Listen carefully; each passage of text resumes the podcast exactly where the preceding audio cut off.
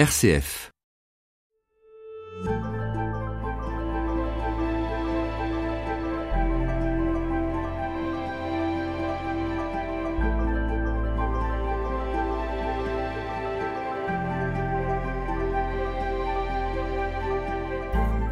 Père Bernard-Marie Geffroy, vous êtes religieux de l'ordre des Trinitaires. Vous êtes administrateur de la paroisse Saint-Leu-Saint-Gilles, une paroisse qui se situe en plein centre de Paris. Et pour la situer plus précisément, l'entrée de l'église se trouve rue Saint-Denis.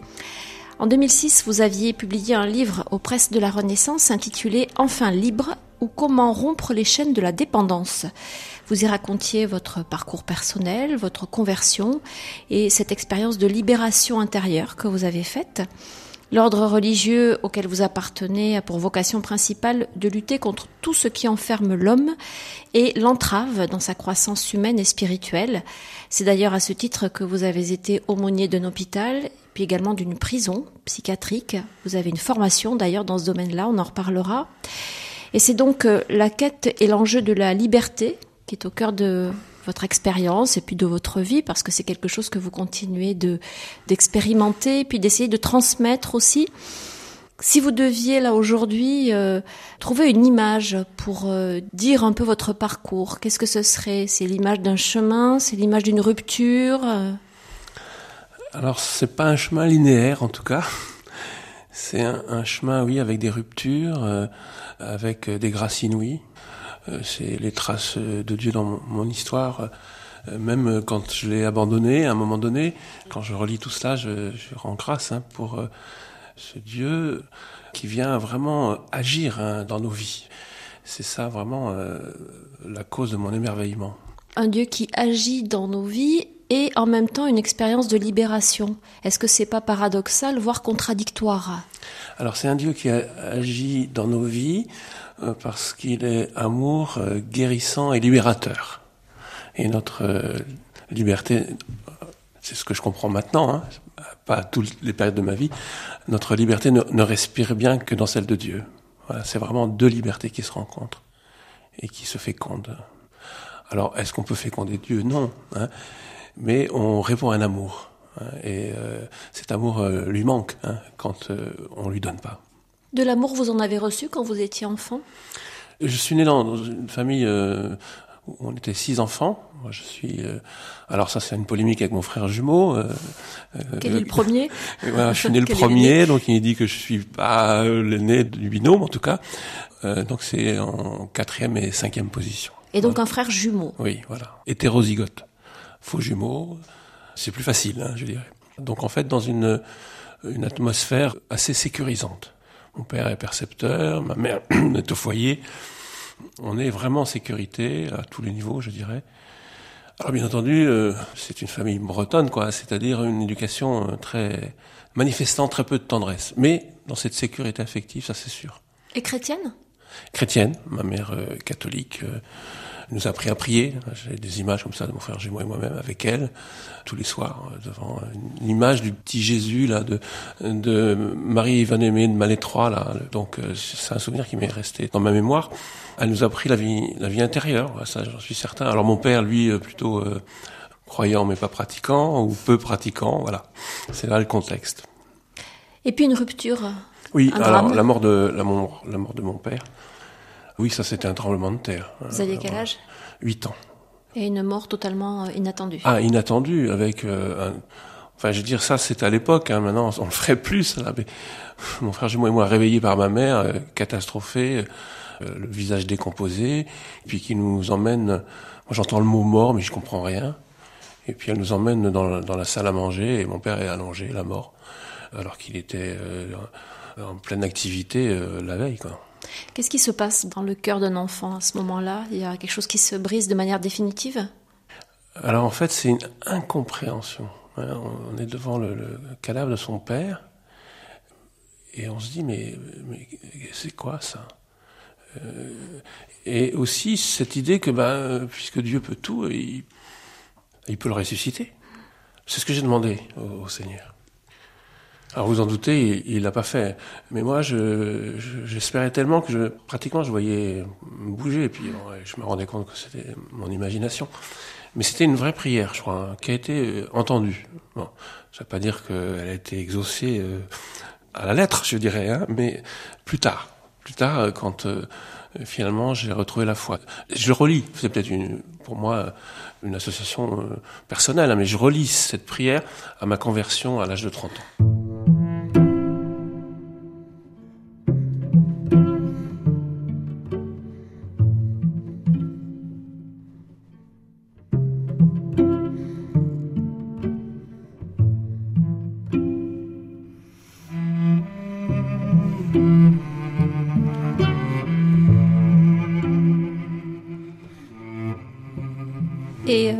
Fait que vous ayez abandonné la foi, alors on va y revenir, mais mm. vous pensez que c'est lié en partie à cette expérience? Pas directement, mais euh, c'est sûr que ça a été euh, un facteur. Hein, qui s'est ajouté progressivement. En fait, c'est de rupture en rupture vers une totale rupture avec le Seigneur. Ça, c'est sûr. Et avec vous-même aussi? Avec moi-même, avec ce que je suis fondamentalement, avec ma manière d'être avec les autres.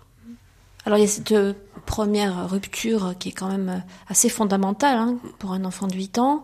Et puis après, votre mère décide de vous envoyer dans une école militaire. Oui. Euh, Qu'est-ce que c'est que cette école militaire? Et pour quelle raison fait-elle ça? Mon père avait un ami percepteur qui n'était pas forcément de bons conseils. Bon, c'est vrai, six enfants, elle est veuve, elle a 38 ans. C'est peut-être une solution pour euh, cet ami de mon père qui dit, ben voilà, l'école militaire, tout est payé, il n'y a pas de problème au niveau, c'est une bonne école, on apprend bien, c'est très rigoureux, etc. Et puis les, fils de militaires ont droit à cela, et aussi les fils de fonctionnaires. mon frère jumeau et moi, nous passons le concours. Et mon frère euh, Michel, donc il a l'intelligence de ne pas avoir le concours. Et vous, oui. Et moi, oui. Vous aviez quel âge alors là? Pour la sixième, hein, donc autour de douzaine d'années, quoi. ans, ouais. Alors autant le Britannique militaire, j'ai rencontré des gens qui sont passés par le Britannique militaire de la Flèche.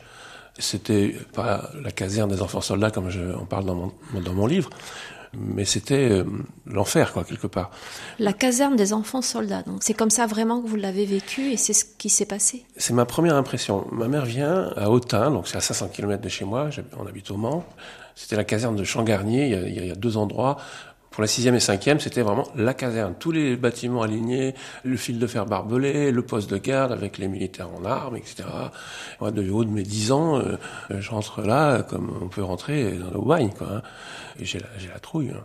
J'en parle pas parce que on n'a pas le droit dans la famille, on n'avait pas trop le droit de dire ses émotions.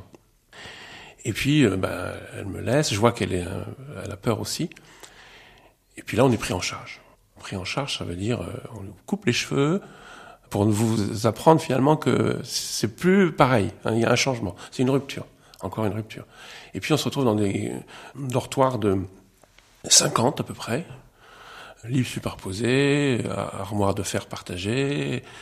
Et puis tout le monde arrive complètement perdu. Moi j'ai la chance d'avoir le, le, lit en haut, c'est pour la respiration c'est mieux.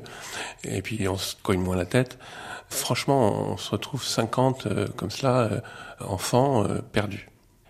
Et là, on entend la voix de l'adjudant-chef. Alors, c'était des sous-officiers qui étaient mis là à l'époque. Hein. Je dis pas que c'est comme ça maintenant. Hein. Parce que là, c'était en quelle année? En fait, moi, je suis né en 53. Ça fait donc 60, début des années 60. Et là, on, mettait les sous-officiers un peu ingérables dans les bataillons. Donc, on se retrouve non pas avec des pédagogues, mais voilà, des, des, gens un peu épais, quoi. Enfin, c'est un jugement, certes, mais c'est comme ça que je l'ai ressenti et vécu.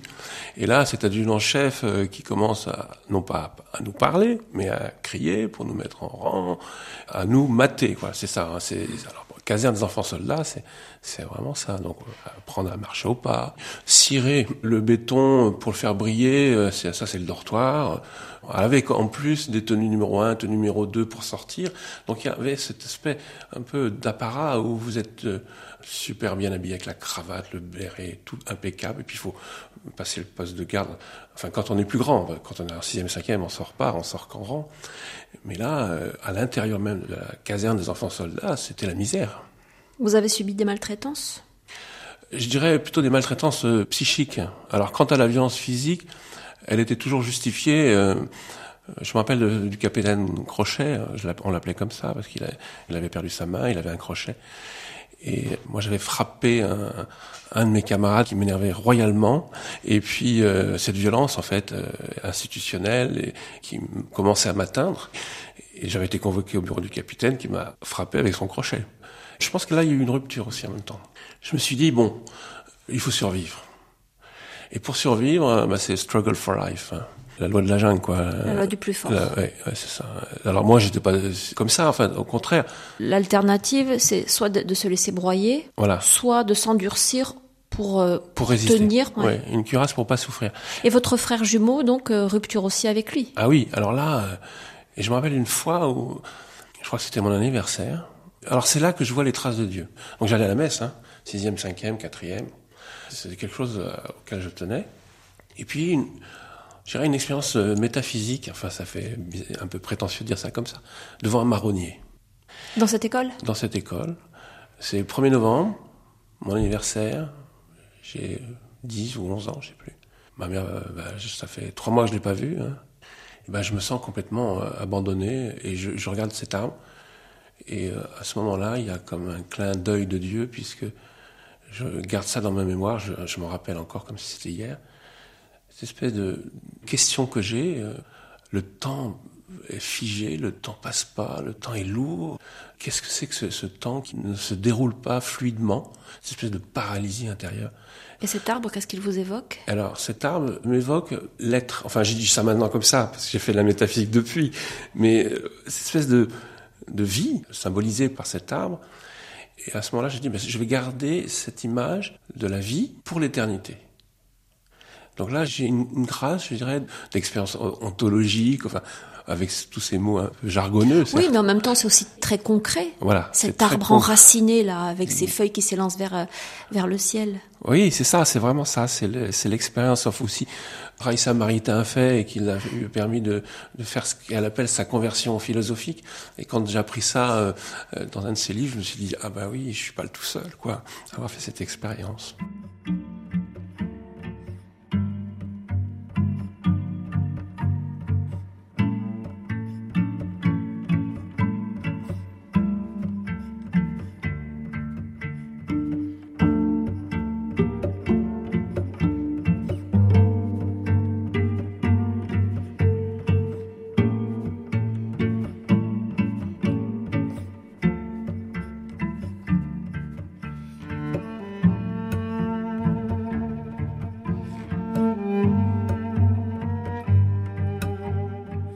Vous êtes resté combien de temps dans cette école De la sixième à la terminale. Et quand vous êtes ressorti, qui étiez-vous Alors, j'étais en, révolte. Hein. D'abord l'entrée en athéisme en troisième, hein, et je l'ai décidé ça. Hein. parce que bah, finalement, je le sais maintenant, hein, Dieu pour moi est amour, donc là, il n'était pas là. C'était finalement plutôt la survie que cette euh, quête d'amour euh, à travers euh, justement la source de l'amour. Alors ce qui s'est passé, c'est que après la levée des couleurs en troisième, je me rappelle encore le jour où ça s'est passé, j'ai dit je ne vais pas à la messe. Pourtant, l'aumônier était vraiment un ancien officier dans le désert qui s'était converti, euh, était fascinant. Je continuais à avoir des activités avec lui, notamment le, cheval. Enfin, je faisais des choses avec lui. Mais euh, la messe, non. Terminé. La foi, non. Et puis, je suis rentré progressivement dans une espèce de rupture euh, avec Dieu. Puis c'était une époque quand même, hein. j'étais en troisième en 68. Hein. Ça on, on, est la seule école à pas avoir, à pas avoir fait grève, quoi. Puisque de toute façon, euh, on nous avait dit, euh, le premier de classe, le dernier de classe, il sera viré, le chef de classe, il sera viré. Enfin, c'est un peu comme en 14, on prenait 1 sur 100, je crois, euh, et puis on le fusillait. Je dis pas que c'est ça, hein, mais l'arbitraire hein, qui, qui fait que on casse quelque chose, quoi. Bon, 68, moi je l'ai fait en terminale. C'est-à-dire sous quelle forme? On s'est révolté, on m'a mis dehors une semaine avant le bac. J'en étais pas, alors je peux le dire, hein, mais euh, il y a le parcours du combattant. Il y avait un mur aussi qui séparait euh, l'école du stade euh, qui était théâtre romain, très romantique, etc. Enfin avec encore les gradins. On courait comme, ils faisaient courir comme des malades là-dedans. Donc c'était le lieu à la fois de, de la poésie, l'ouverture, et puis aussi des choses difficiles. parcours du combattant qui était donc à l'intérieur et le stade romain où on courait comme des malades.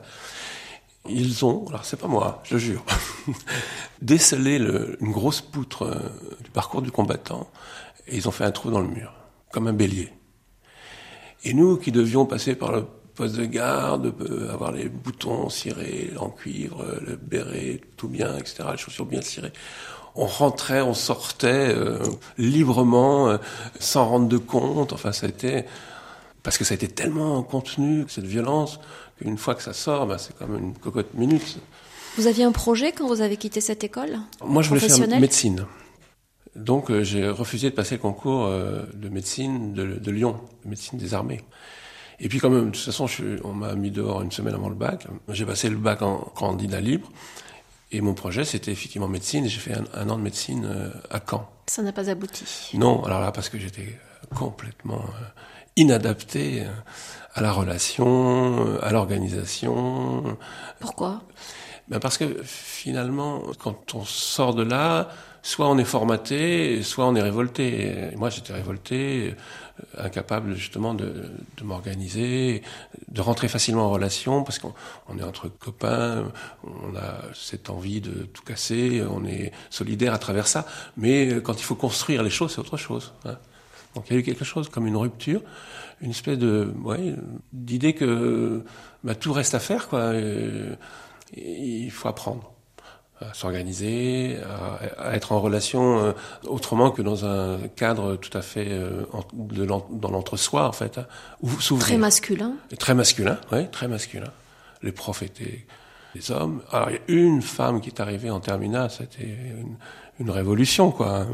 C'était étonnant d'ailleurs, on n'avait pas l'habitude, c'était c'était malsain je trouve parce que il n'y avait pas de rapport simple et familier avec la gente féminine Pas du tout, euh. pas du tout. Le masculin et le féminin, hein, c'était c'était quelque chose qui ne nous était pas habituel. Quoi. Donc vous étiez un peu perdu après cette année de première année de médecine où vous avez échoué, et c'est vers l'enseignement que vous vous êtes tourné? Alors oui, je pense que j'avais une vocation, euh, sûrement euh, de médecin. Je pense que j'aurais pu le faire mais aussi une, vocation de, de, pédagogue, je pense aussi. C'est deux, deux grâces, je dirais.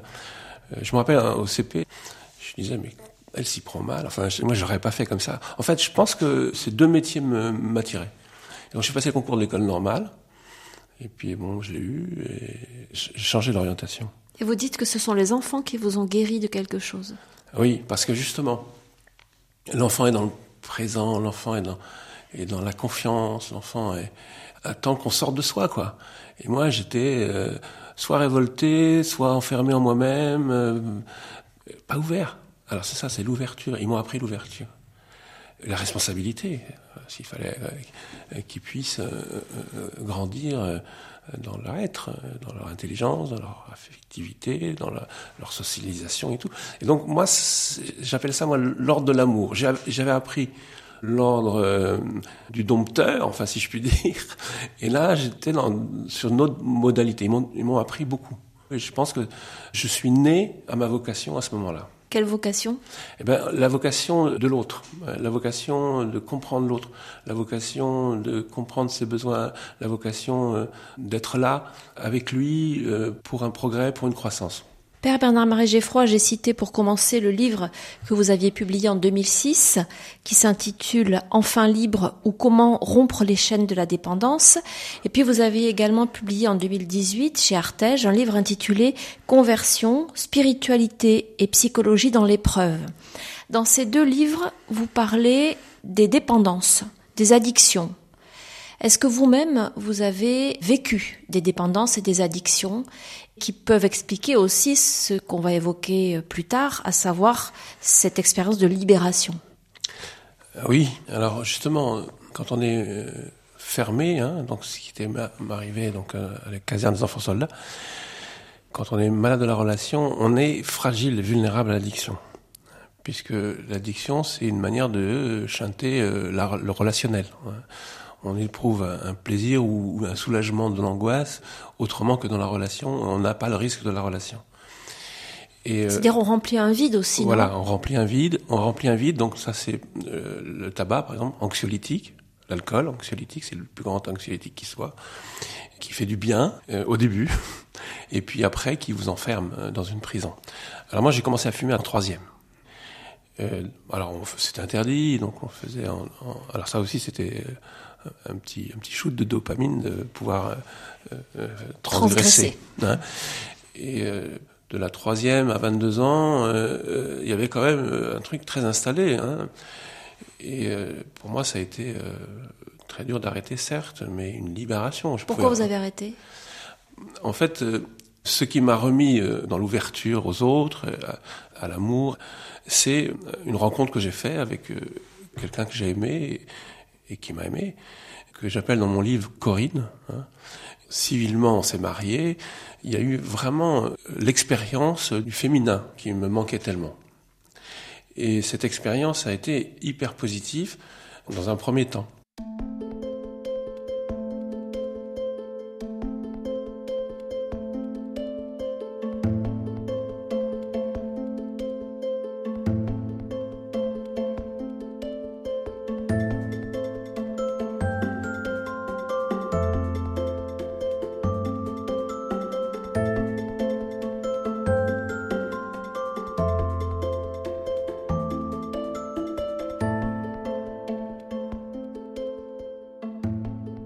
Vous avez parlé tout à l'heure d'une première étape importante, mm. le contact avec les enfants à travers euh, l'enseignement, qui vous a guéri de quelque chose.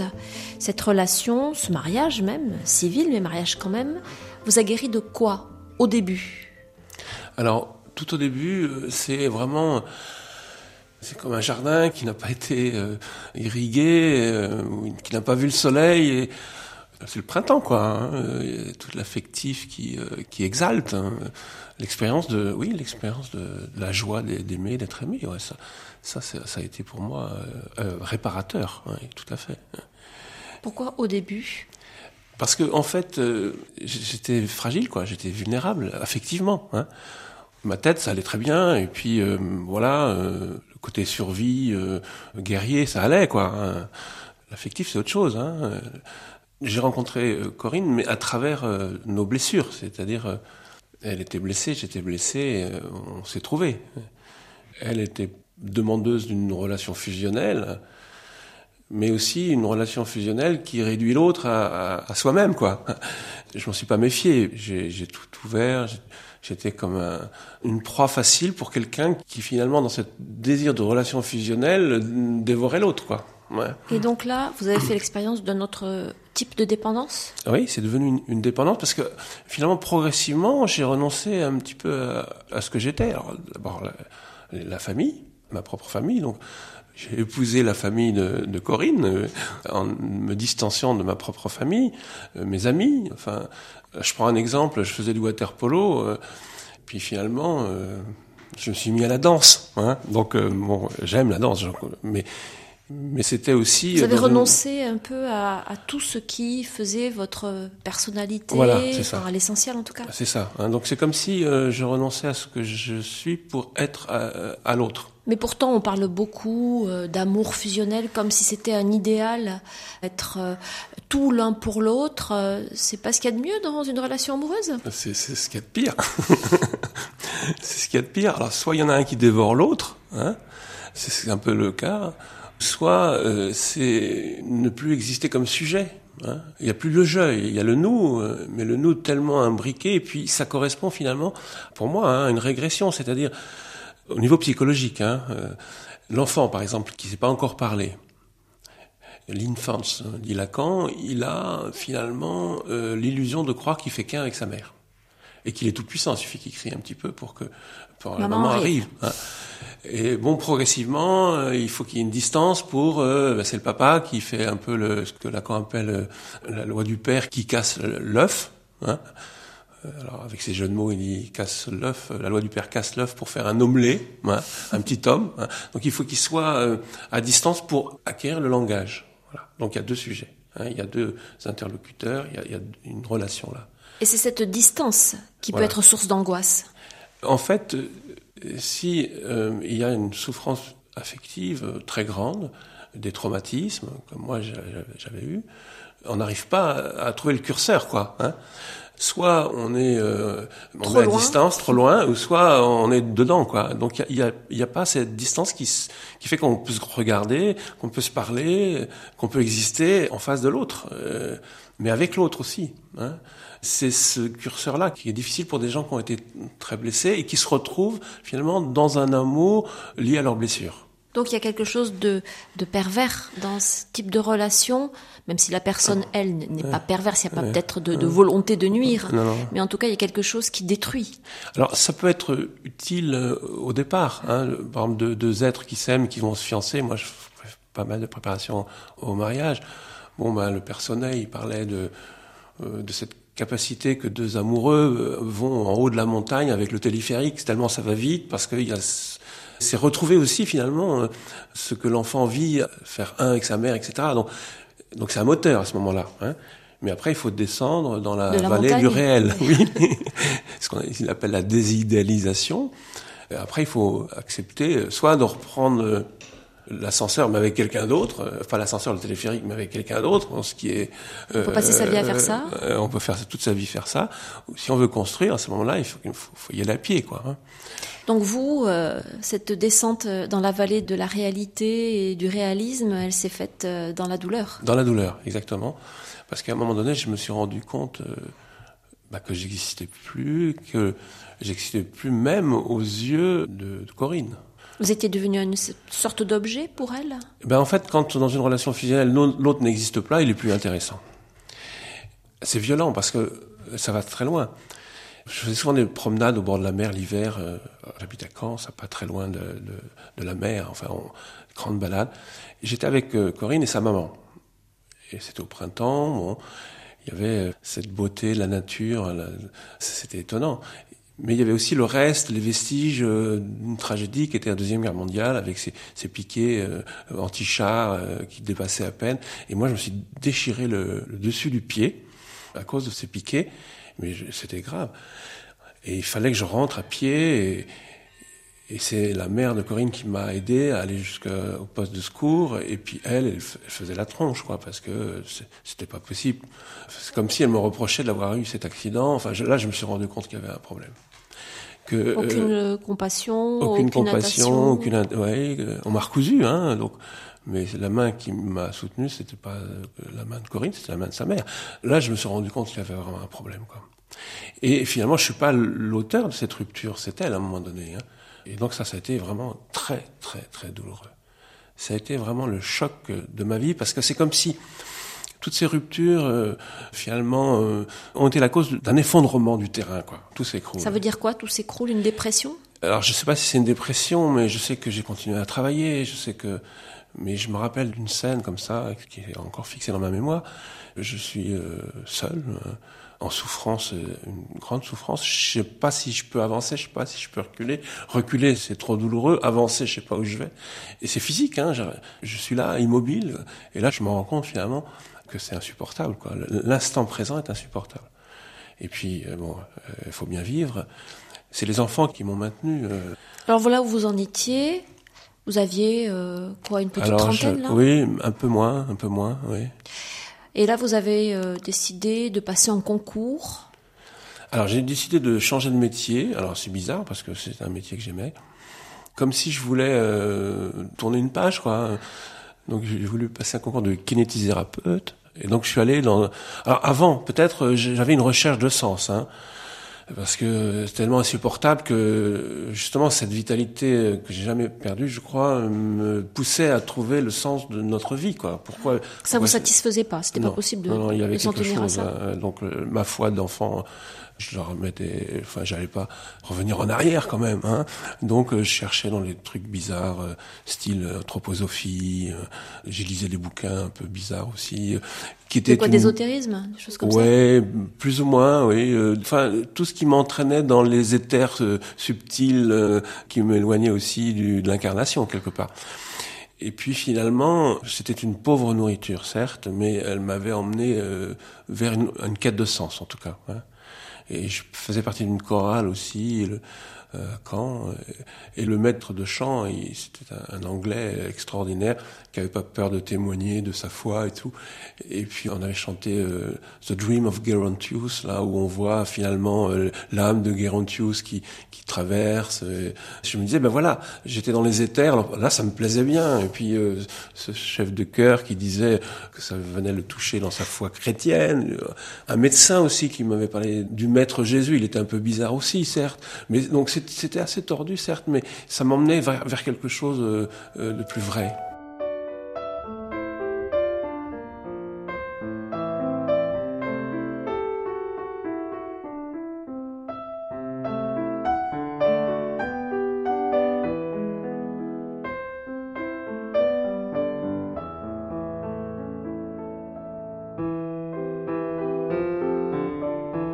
RCF, grand témoin présenté par Véronique Elzieux. Alors vous vous préparez euh, à ce concours pour devenir kiné et euh, pour préparer ce concours, vous vous retrouvez dans une, un monastère. Voilà, Soligny la Trappe, un monastère. Pourquoi là? Alors là, c'était. Euh, Pourquoi pas une bibliothèque? Bah justement, hein, peut-être à cause de cette quête-là, quête de sens, ces moines qui donnaient leur vie. Enfin, moi, j'avais pas encore ce raisonnement-là, mais oui, une attirance vers le spirituel. On peut dire ça comme ça. Alors, euh, la bibliothèque, c'est moins spirituel. C'est quand même très calme pour préparer un concours. Enfin bon, vous oui, aviez pour la vie intérieure. Euh, cadre. Euh, Alors, vous travaillez là, euh, vous, vous, révisez, vous préparez, mais vous évitez soigneusement les offices et la messe. Alors, je, je participe à la liturgie du repas, mais, mais pas à, l'autre liturgie. Pourquoi? Alors justement, euh, je, ce que moi ça s'appelle maintenant les fausses croyances. Hein laïque, euh, pas question de, mettre la place de Dieu là-dedans. Hein. Dieu, bah voilà, c'est peut-être euh, quelque chose qui peut nourrir les autres, euh, mais moi, non, sûrement pas. Hein. Et donc, j'entre dans le monastère, et puis là, je suis attiré par bah, la qualité d'être des, des, moines qui m'accueillent, qui me montrent la chambre, et puis une scène assez importante dans le chemin de ma conversion, c'est ce petit moine qui arrive avec euh, euh, la lumière dans son visage. Hein. Avant de m'amener à la chambre, il m'amène à l'oratoire. Puis je vois cette petite lumière rouge là, puis il s'agenouille devant cette lumière rouge. Enfin, et ça me rappelle des gestes que je faisais quand j'étais enfant, cette espèce de, de, de compréhension qui est plus grand que soi, euh, la transcendance, je peux dire maintenant. Donc là, vous êtes touché. Je suis touché. Et puis il y a la batiale dans la brume là qui m'attire, mais bon, donc vous n'alliez quasiment jamais euh, Pas du tout. Jusqu'à Jusqu'à un dimanche. Un dimanche, là, où euh, j'entends des portes qui claquent, je, je me suis euh, levé tard, euh, je descends les escaliers, et puis je vois qu'ils vont vers l'abbatiale, et, et j'ouvre la porte et, et j'entre. Vous allez à la messe Voilà. C'est pas dans mon désir d'aller à la messe, c'est mon désir d'ouvrir une porte, voir ce qui se passe, comment ça se fait que tout le monde arrive là, comment ça se fait que ces moines sont heureux. Est-ce que c'est pas ça la raison? Enfin, c'est vraiment Tout une question. Tout le monde converge vers cet endroit-là voilà. et vous y allez aussi. Quoi. Et j'y vais, derrière un pilier. Comme Claudel. Comme Claudel. derrière un pilier, il y a pas mal de gens qui, sont, qui sont convertis derrière un pilier. Et moi, j'entends euh, la musique, c'est magnifique, hein, la vie liturgique euh, monastique, l'encens qui me rappelle des souvenirs, etc. Et puis, ouais, cette danse, hein, je dirais, autour de l'hôtel, réglée, vraiment très très minutieuse au service de quelque chose de plus grand que soi, encore une fois. Et au moment de la consécration, quand le moine consacre euh, l'hostie, il y a le ciel qui me tombe sur la tête. Alors comment expliquer ça? C'est pas très simple. J'ai l'habitude de dire que c'est comme une force, une puissance, un triangle en fait, euh, de force qui arrive sur l'hostie. Ça correspond aussi à ce que je vis intérieurement. Donc je vois l'extérieur sur l'autel et je sens en moi cette puissance d'amour. C'est-à-dire cette puissance d'amour C'est pas forcément en premier l'amour, c'est la force. C'est la puissance de vie. La puissance de vie. qui réanime mon, mon, toute ma vie intérieure, qui me redonne vraiment comme le soleil peut, et l'eau peut redonner vie à un jardin qui a été en friche. Mais c'est brutal, c'est incroyable. On m'a posé la question, mais alors c'est la psychiatrie, ça, vous êtes en, délire. Et j'ai dit, bah, j'ai fait suffisamment de travail au niveau euh, prison psychiatrique, hôpital psychiatrique, une formation pour comprendre finalement qu'il y a une différence entre le délire mystique qu'on voit chez certains patients et, puis ce que moi là j'ai vécu. Elle est où la différence? Alors la différence, elle est que mon moi, enfin si on parle un peu jargon, il est unifié. C'est quelque chose euh, qui me tombe dessus. Tandis que dans une délire mystique, c'est le, moi qui a implosé. Il n'y a plus de contenant. Donc il n'y a plus de capacité de régler les conflits intrapsychiques. Euh, en fait, ce qui se passe là, c'est quelque chose euh, qui ne me percute pas comme un délire qui explose en moi euh, toute mon unité intérieure.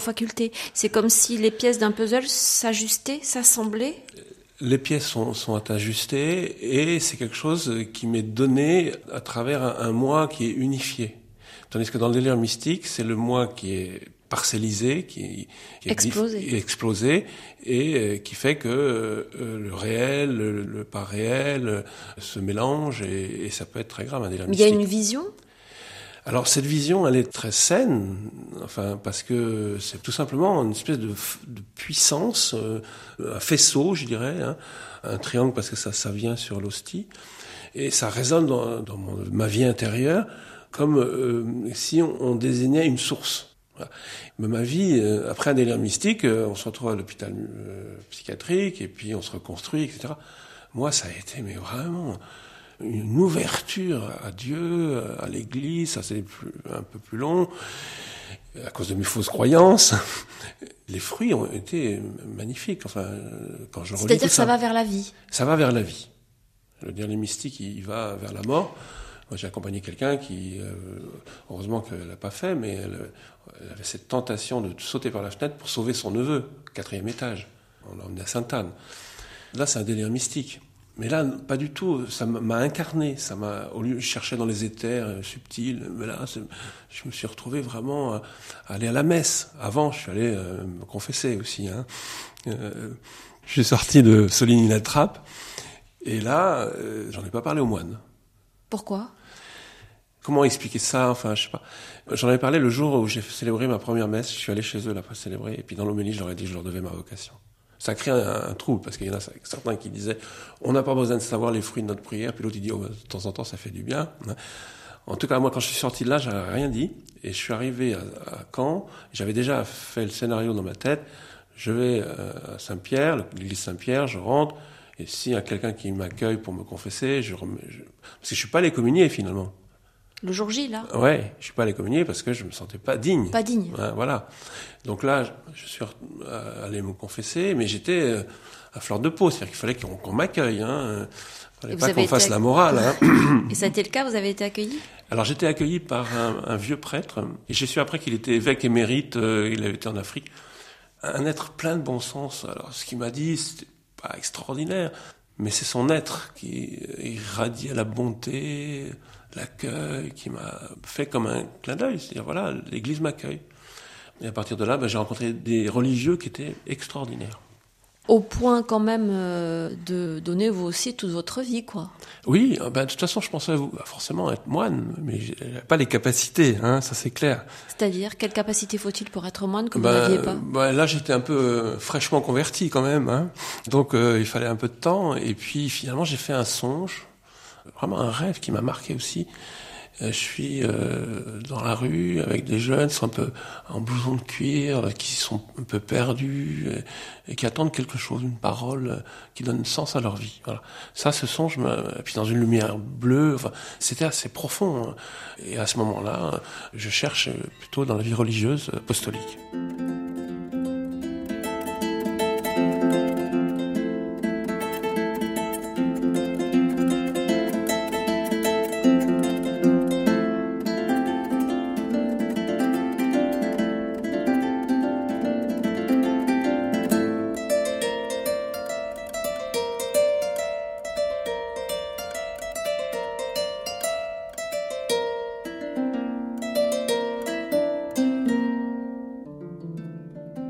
Les songes, c'est très biblique ça.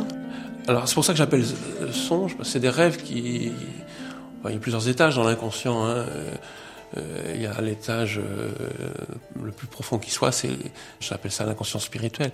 Donc Dieu peut nous parler à travers nos rêves, à travers notre inconscient. Et là, ça a été le cas, donc. Oui, C'est-à-dire, c'était une sorte de vocation, d'appel? Oui, j'ai entendu comme ça, comme euh, un appel à, à chercher, euh, à répondre justement euh, à cette grâce de conversion et le redonner d'où je venais, c'est-à-dire des marges, hein, aller aux marges. C'est quand j'ai rencontré un des rares trinitaires de France, parce que c'était une refondation en France, et qui m'a raconté un peu le charisme, j'ai vraiment été très intéressé. Quel est ce charisme? En fait, pour le résumer, c'est au gloire à la Trinité. Dieu est amour, hein, il est élan vers l'autre, etc. Il n'est pas solitaire. Donc, gloire à la Trinité. Au captif la liberté.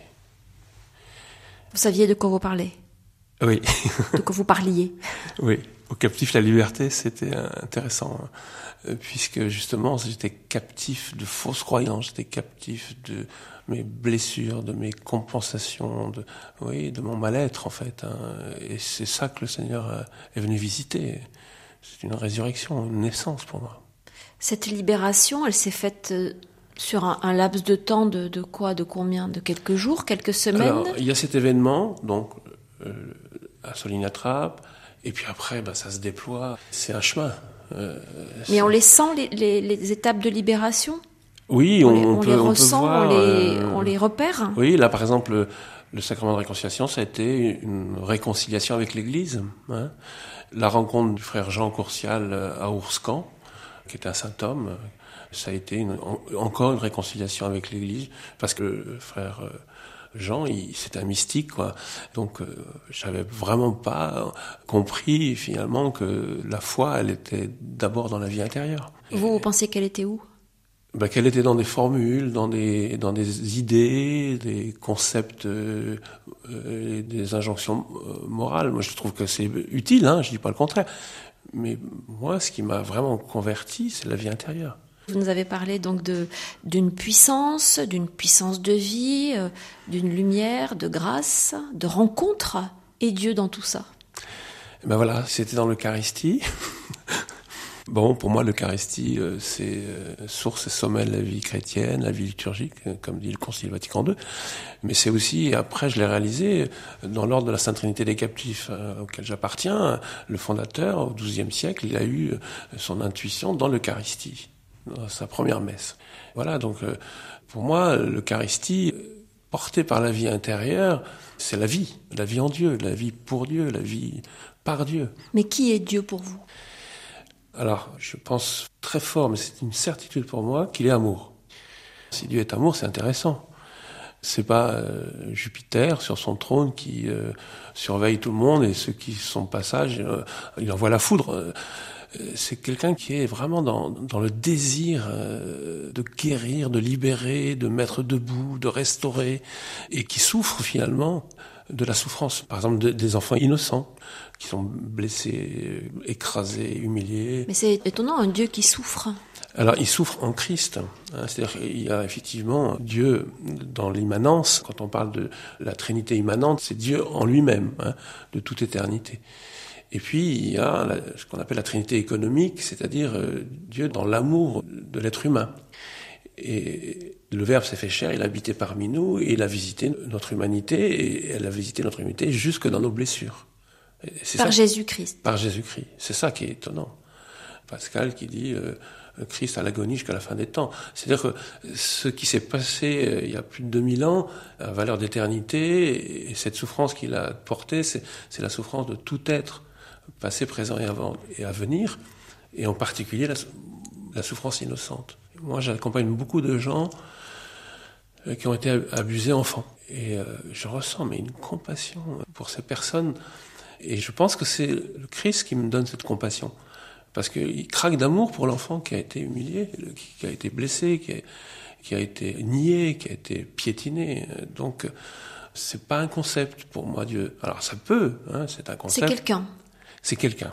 C'est quelqu'un qui agit. Quelqu'un qui nous demande que l'ouverture, ne serait-ce qu'un petit peu, c'est ce qui m'est arrivé. Moi, je n'avais pas le cœur complètement ouvert, j'avais juste un cœur qui s'entrouvait. Et là, il, fonce. Mais quelle différence y a-t-il entre l'action de Dieu dans nos vies et la capacité de résilience de l'homme, par exemple? Vous avez dit que vous, vous aviez une énergie de vie indéniable. On progresse aussi beaucoup, vous en savez quelque chose, dans l'accompagnement et, le soin des malades psychiques. Mhm. On peut guérir de maladies psychiques, on peut s'en relever. Mhm. Quel lien est-ce qu'on peut établir entre ça et, l'action de Dieu dans nos vies? Alors, j'ai travaillé à l'hôpital psychiatrique de Sainte-Anne. C'est pas facile avec les, psychiatres parce que il y a une espèce de suffisance de leur science. Hein. Donc, euh, Vous parlez des médecins là. Oui, pas, tous, hein, heureusement, mais euh, ils soignent les symptômes.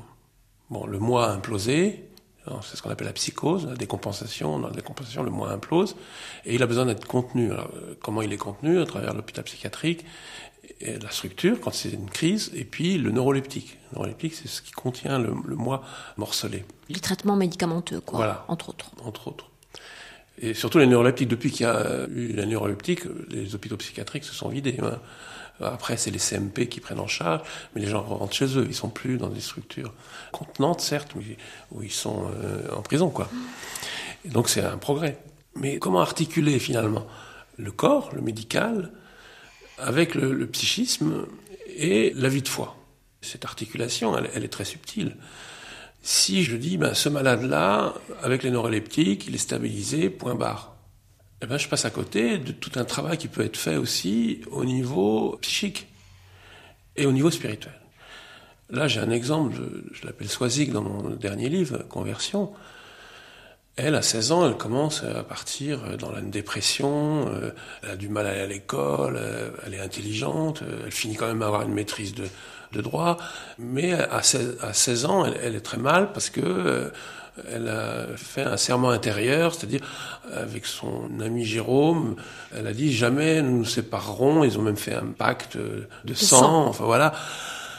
Et puis euh, bah, Jérôme, ça lui a fait peur, et, puis il est parti, euh, et est devenu très très très très très fragile psychiquement, plus d'autres choses. Bon, en tout cas, à un moment donné, elle décompense.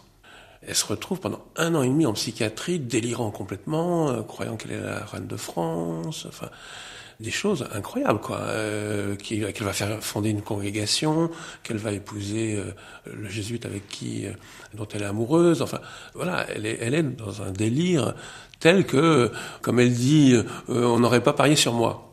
Elle dit ça à l'Élysée quand elle a raconté son rétablissement. Alors elle prend toujours euh, Abilify, son neuroleptique, mais elle, s'est appuyée sur une psychothérapie. Moi, ça fait sept ans que je l'accompagne, euh, s'appuyer aussi sur euh, Clubhouse, qui est un, lieu où on, met euh, des gens qui sont passés par la psychiatrie dans le milieu du travail. Et elle travaille, elle est pour moi extraordinaire. Mais est-ce qu'elle a fait une expérience de foi? À cause de la foi, justement. Sa foi était délirante quand elle décompense. Et là, progressivement, elle a accepté de s'incarner. Elle a accepté justement de travailler à tous ces niveaux-là à comprendre euh, qu'elle avait fait des serments intérieurs. Elle a fait deux sessions Emmaüs. Euh, là, elle va faire une, autre session. Enfin, toutes ces guérisons intérieures successives, tous ces serments intérieurs qu'elle a nommés, on a prié ça avec elle. Elle a une foi euh, extraordinaire et ça marche.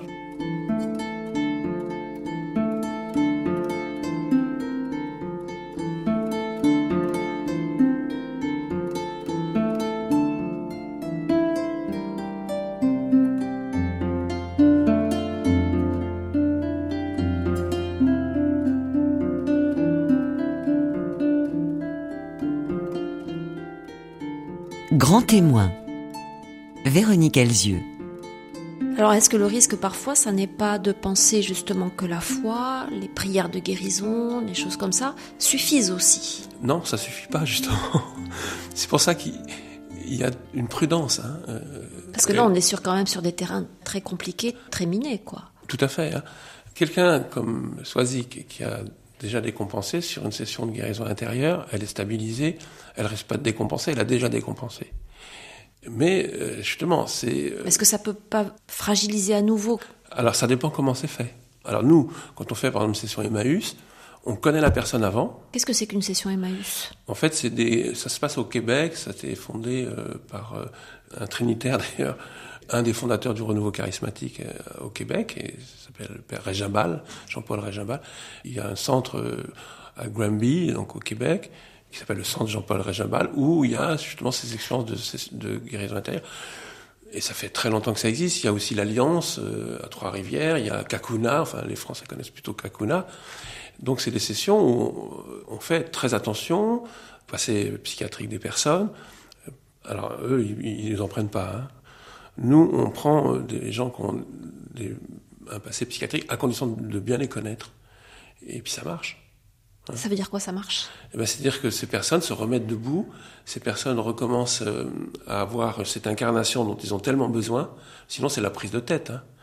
Euh, c'est en boucle dans la tête. c'est en boucle dans la tête. Euh, moi, je dis la prise de terre. Hein. La prise de terre, ça peut être les mains, ça peut être. J'ai un, neveu qui s'est remis justement de décompensation parce qu'il a fait une, session avec les compagnons du devoir. il a fait charpentier alors qu'il était en études de biologie.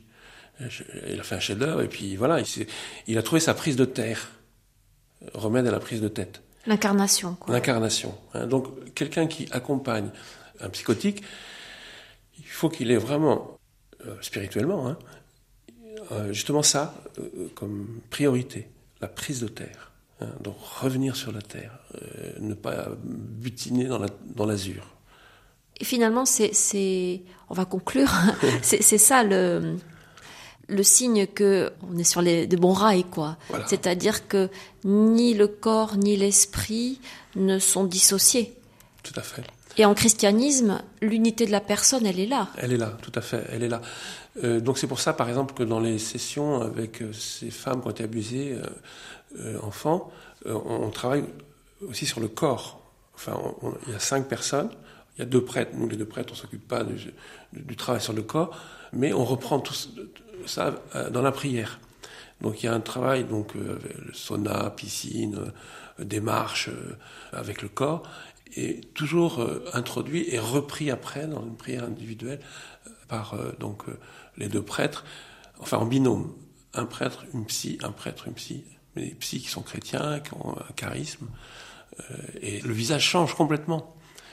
il y a des moniales qu'on a accompagnées qui, qui étaient dans leur vocation, certes, mais dans cette souffrance d'avoir été abusé, le, corps euh, il crie. Donc, euh, dans un monastère, c'est pas facile de, tenir compte du corps qui souffre. Donc, en fait, ces sessions-là, pas seulement, hein, c'est pas une session ponctuelle, c'est avant, pendant, après. C'est vraiment un, lieu de, de, oui, de renaissance. C'est important pour vous d'être impliqué aussi dans ces accompagnements, d'avoir euh, ce charisme et puis cette vocation avec ce que vous avez vécu oui. Avec votre parcours? Oui, parce que je, euh, dans l'accompagnement, par exemple, souvent on a des gens euh, qui, se sont un peu éloignés de la pratique, au moins, qui reviennent parce qu'elles y souffrent, parce que euh, ils ont une demande d'aller mieux, quoi. Et moi, je comprends finalement ce qu'ils sont, ce qu'ils sont en train de vivre. Je sais ce qu'il faut pas dire. Je sais ce que ce qui va pouvoir être accepté. Et puis, euh, ma formation, pas seulement en psychiatrie, mais en psychologie aussi, m'aide beaucoup à saisir finalement ce, euh, qui va aller dans le sens de la vie, quoi, et, de la confiance, parce que s'il n'y a pas la confiance. Et la prière, pour moi, c'est... Il y a des gens qui nous arrivent, ils ont fait dix ans de psychanalyse, voilà, ils ont tout nommé, tout est là, qu'est-ce qui manque? Il manque que ça soit prié, quoi. Il y a des choses qui se, qui se déploient à partir de ça. C'est magique alors justement non. c'est la prière, elle n'est pas magique parce qu'elle elle, tient, elle tient compte du temps et elle tient compte aussi de la personne, de sa liberté, de sa compréhension des choses, etc. là, on a eu avant-hier quelqu'un qui est psy, qui souffre, qui a fait dix ans de psychanalyse, qui est elle-même euh, psychothérapeute, elle a, elle a fait son arbre généalogique, tout ça. Bon, je la vois avec euh, une naturopathe euh, chrétienne qui, a un charisme incroyable. Et on l'a vu trois fois. Et la, dernière fois, la troisième fois, elle s'est rendue compte qu'il y avait une différence entre son mental et dans la prière, ce qu'elle pouvait dire et pas dire. Parce qu'elle était quand même très chargée.